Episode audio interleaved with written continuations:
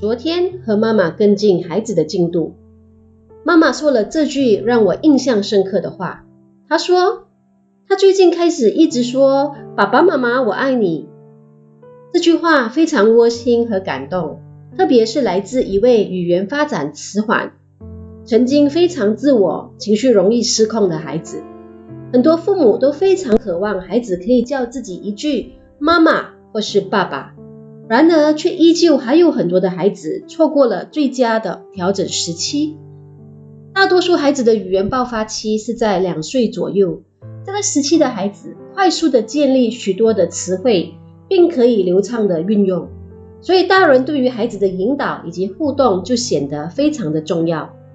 现在很多孩子接触电子产品的时间比和人互动的时间更加的多，这样也许会让孩子可以安静地做自己喜欢的事情，同时也会失去很多和人互动时所产生的社交互动和情感的能力。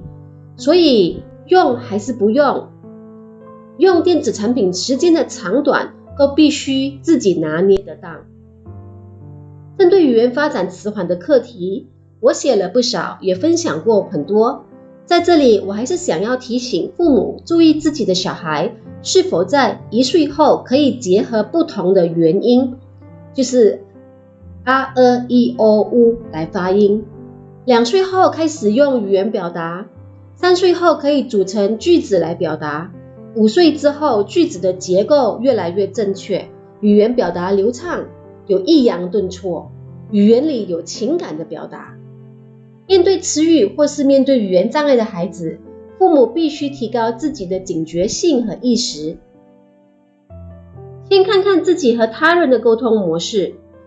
我见过很多父母本身就很安静，或是也面对一些表达自己的困难。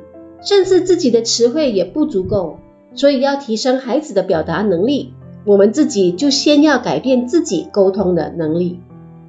帮助孩子提升表达能力，就需要制造语言友善的环境，多和孩子玩他们喜欢的玩具，过程中制造很多需要用语言的机会，如要求、表达、开心的声音、互动时的语言交流。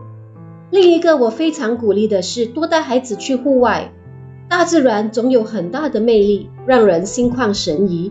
我们越开心、越放松、越愉快，就越有想要沟通的意愿。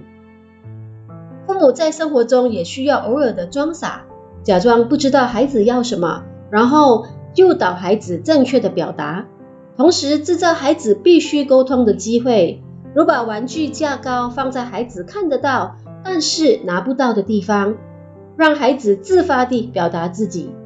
生活中处处都是训练和教育孩子的机会。有些时候，调整旧的生活习惯，建立新的生活流程，就可以改善很多孩子的问题。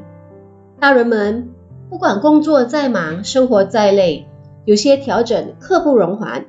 其中一个不可以被忽略的，就是孩子的成长历程。